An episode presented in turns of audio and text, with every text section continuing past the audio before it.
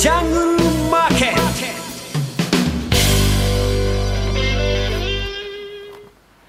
ゴーゴージャングルマーケット。このコーナーは、投資家の英知をすべての人に、投資コンテンツ e コマースを運営するゴゴジャンの提供でお送りします。えこのコーナーは、ラジオ日経で人気の高いパーソナリティをゲストにお迎えし、相場の見方を伺っていきます。え今日のゲスト、遠蔵さんこと田代岳さんです。え遠蔵さんは、メルマガ執筆中配信をしております。その名も遠蔵リアルトップトレーディング。えー月額税込みで4500円。お申し込み詳細は番組ホームページのリンクからご確認ください。さあ、それでは、遠蔵さん、そして聞き手の佐藤さん、お願いします。佐藤です。遠藤さん、よろしくお願いします。よろしくお願いします。えーと、まあちょっと先週のこの ECB のいうかちょっと遠藤さんにお伺いしたいんですけども、はい。あの、ユーロがまた最安値に取ってきましたけど、この辺どのようにお考えてます？そうですね。やっぱり結局、佐藤さん、あのーおっしゃってたように、ドル高が先週ぐらいから加速しちゃってるのは、まあ、ドル円だけじゃなくて、えっと、ユーロとか、えーオセアニア通貨なんかにも、おドル高の流れになってきましたよね。まあ、それの引き金っていうわけじゃないんですけど、ポンあれが、あの、ユーロだったんじゃないかなと思うんですが、えっと、まあ、あの、7月から9月でアセットパーチェスプラン、あの、資産買い入れ、これはあの、コロナの前からやってたやつなんですが、それを縮小してって、えー、大体、えー第4四半期のどこかで利上げっていうようなスケジュール感になりましたよね。はい。でもそれは決定されて、あ、一回利上げはするんだなっていうことは確認されたんですが、それにしてもあの、えっ、と、ラガルトさんの記者会見とかで、えーやっぱり下方、経済の下方、下方向の、あの、リスクっていうのも言及してましたし、あの、やはり、なんといっても、あの、米国との、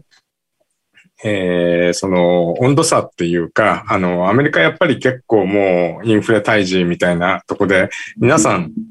打破的なコメントしかしないじゃないですか。はい、そうですね。そこら辺の違いがやっぱりユーロの下落につながったんではないかなっていうふうに思いますね。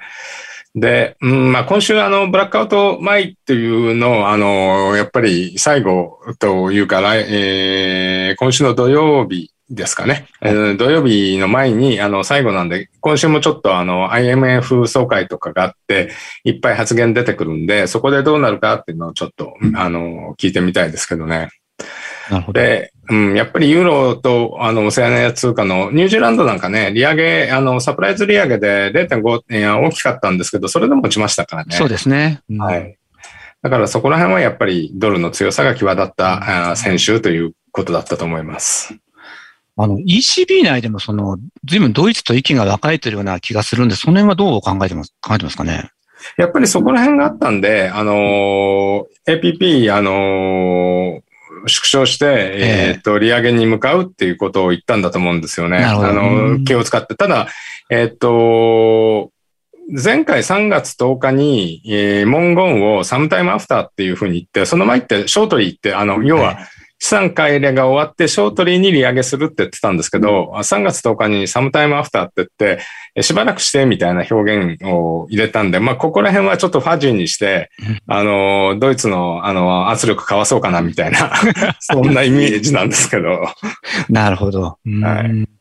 なかなかユーロってじゃ買いにくいといえば買いにくい状況なんですかね。うん、やっぱりちょっと、今のままだと、1.10あたりが結局は、あの、揉み合いましたけど、まあ、あそこら辺なんか、あの、随分、あの、オプションもあったりして、ええ。えっ、と、でかいのがオプション随分あったんで、1.10あたりって、あの、1.10を挟んで1、1ヶ月ぐらいですかね、こう、はい揉み合ってたんですけど、そこ抜けてきちゃってますんでそう、ですね。やっぱり1.1、えーそうですね、1.1050から1.12のゾーンが今回、まあ、あの、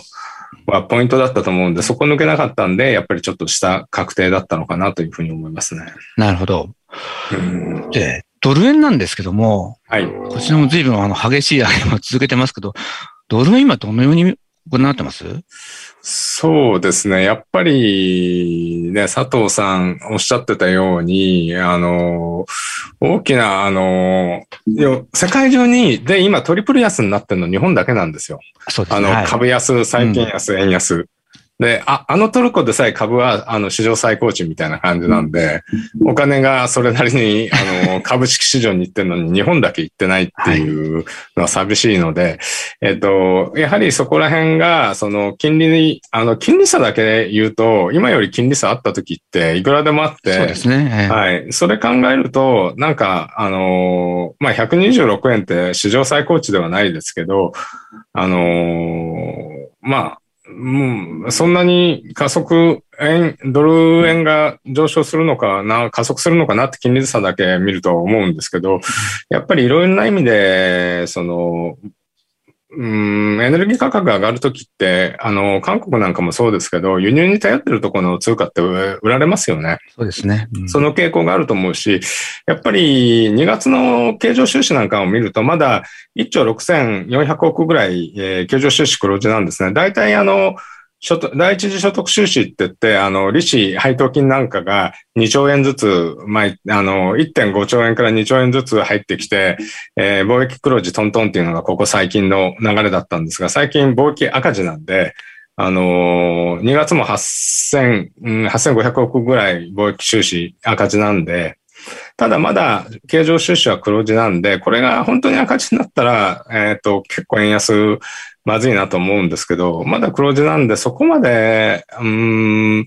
ここ危機、危機に、そんな危機でもないと思うんですよね。うん、その意味からは。ただ、良くない傾向ではありますよね。そうですね。うん。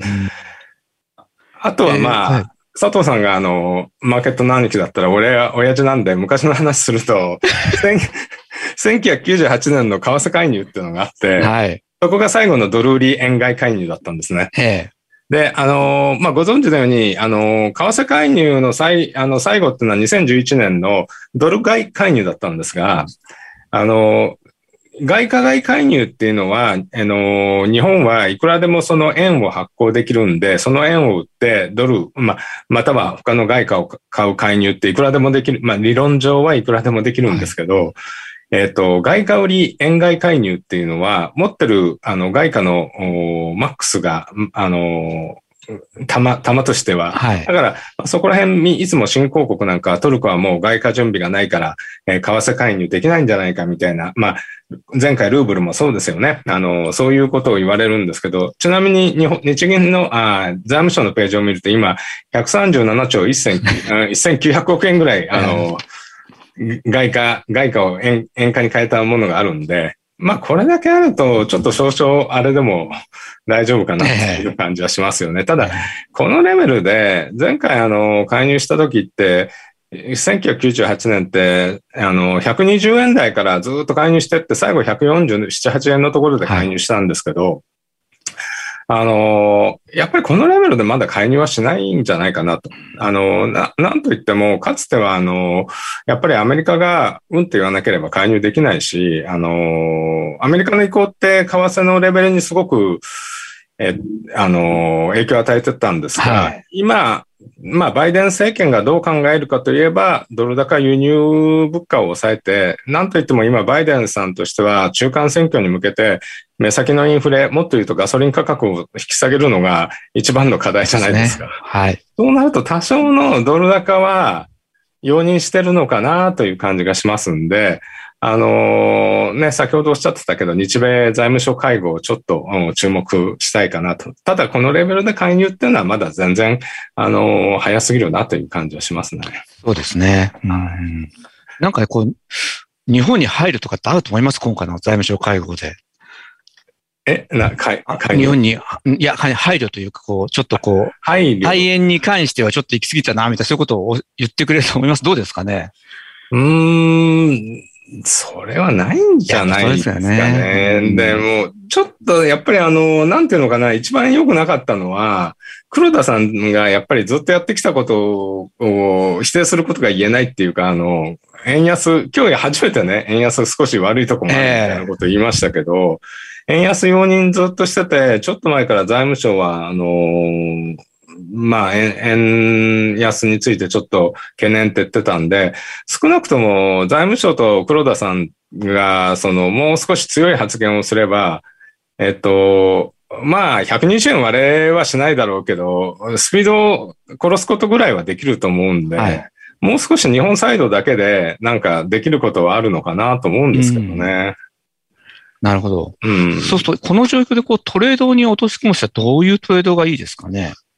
はい。えっ、と、やっぱり全く、あの、佐藤さんと同じで、ドル円買うっていうのが一番いいんだと思うんですけど、ボラティリティ高くなっちゃったり、上がりすぎてるんで、ええむしろここは、あの、ドル円より、なんかいつもと全然違うんですけど、ドル円がボラ高くなっちゃってて、他の通貨ボラ低くなってるんですけど、他の通貨でドル買いっていう方が確実かなっていう感じしますよね。うん。例えばどの辺の通貨がいいですかね？まあ、ユーロあたりで、えっと、戻り売り？1点、はそうですね、09前後とか、えっと、5ドルで、そうですね、えっと、まあ、0.74台あミドルとか、ニュージーランドちょっと落ちちゃいましたけど、えーっと、0.68台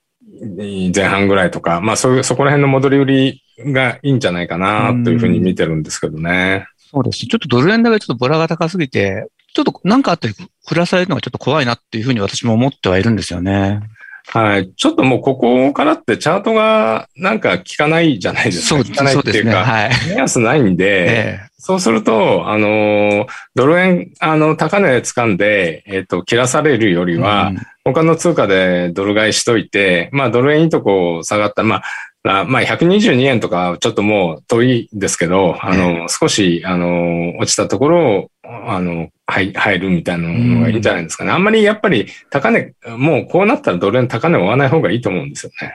確かにそうですね。ちょっと怖いですよね。はい。さて、ところでちょっと株の方もね、遠藤さん見てるところちょっとお伺いしたいんですけども、はい。日本株の方どうですかね？先ほどちょっと元気がに日本株だけだって売られてるなっておっしゃってましたけど。うん、まあ、あまりその今日なんかもスタートした下げたんですけど、なんか2万6千、前回の安の2万6300円ぐらいのところを割れて、まあ、はい。2万6千を割れて、あの株安になるっていうイメージでもないんですけど、ええっ、と、目先的なことを言うと、2万7200円から300円のゾーンって、あのーずっとここを抜けられないんですよね。そうですね。はい。あそこを抜けると、えっ、と、27,800円とか、うんあのー、27,000円台後半ぐらいまで戻すんじゃないかなと思うんですけど、やっぱりちょっと指数的にはそこの27,000円台前半が抜けられないと、やっぱりこの今日みたいに27,000円を挟む、挟むっていうか若干今日は下ですけど、はい。にを絡む動きになっちゃうんじゃないかなと思うんですよね。で、やっぱり米国株がちょっと金利の影響でナスダックとか弱いですし、はい。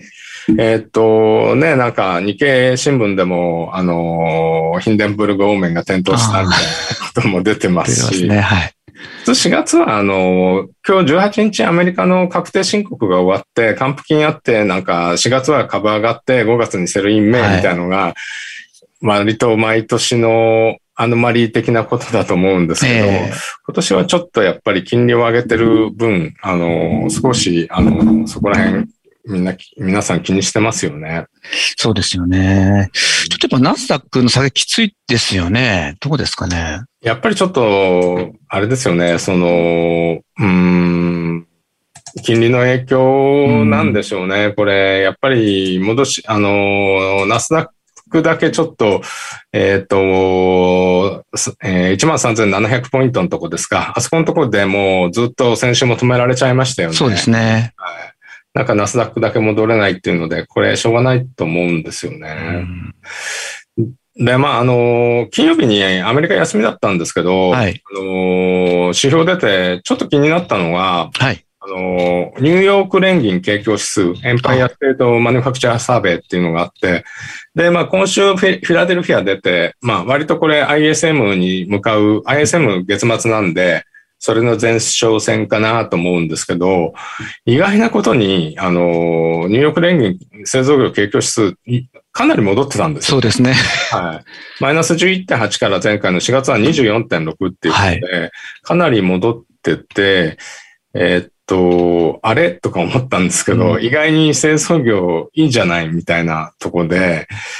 これまであの、あの、感染がちょっと沈静化して皆さん外に出ててサービス業がいいみたいな、そういう予想だったじゃないですか。はい。にもかかわらず、なんか意外に、あの、えっと、この製造業いいんで、あの、意外にこれで持ってるなと思うんで、そんなにアメリカの、あの、なんていうのかな、あの、決算とか悪くないと思うんですね。うんまあ、今回、あの、銀行とか悪かったですけど、あの、それ考えると、株もちょっと、少し、あの、悲観的に傾きすぎてるのかなっていうところがあるんですよね。で、ちょっと、まあもちもちろん今のインフレを考えると、あの、フェットとしてはそれを沈静化しなきゃいけないって思うんですけど、なんていうのかな、ちょっと、あの、ブレイナードさんなんて一番ハト派だったのに、あの、すごく高派に、そうですね。あの、変わったじゃないですか。えええーブレイナードさんやっぱりヒラリーの妹分だし、あの、民主党員なんで、ええで、次を狙うとしたら、ここで私は高派でしたっていうエビデンスを残しとかないと、まずいなと思って、僕は思って、そういう政治的な動きじゃないかと思ってなるほど。ね。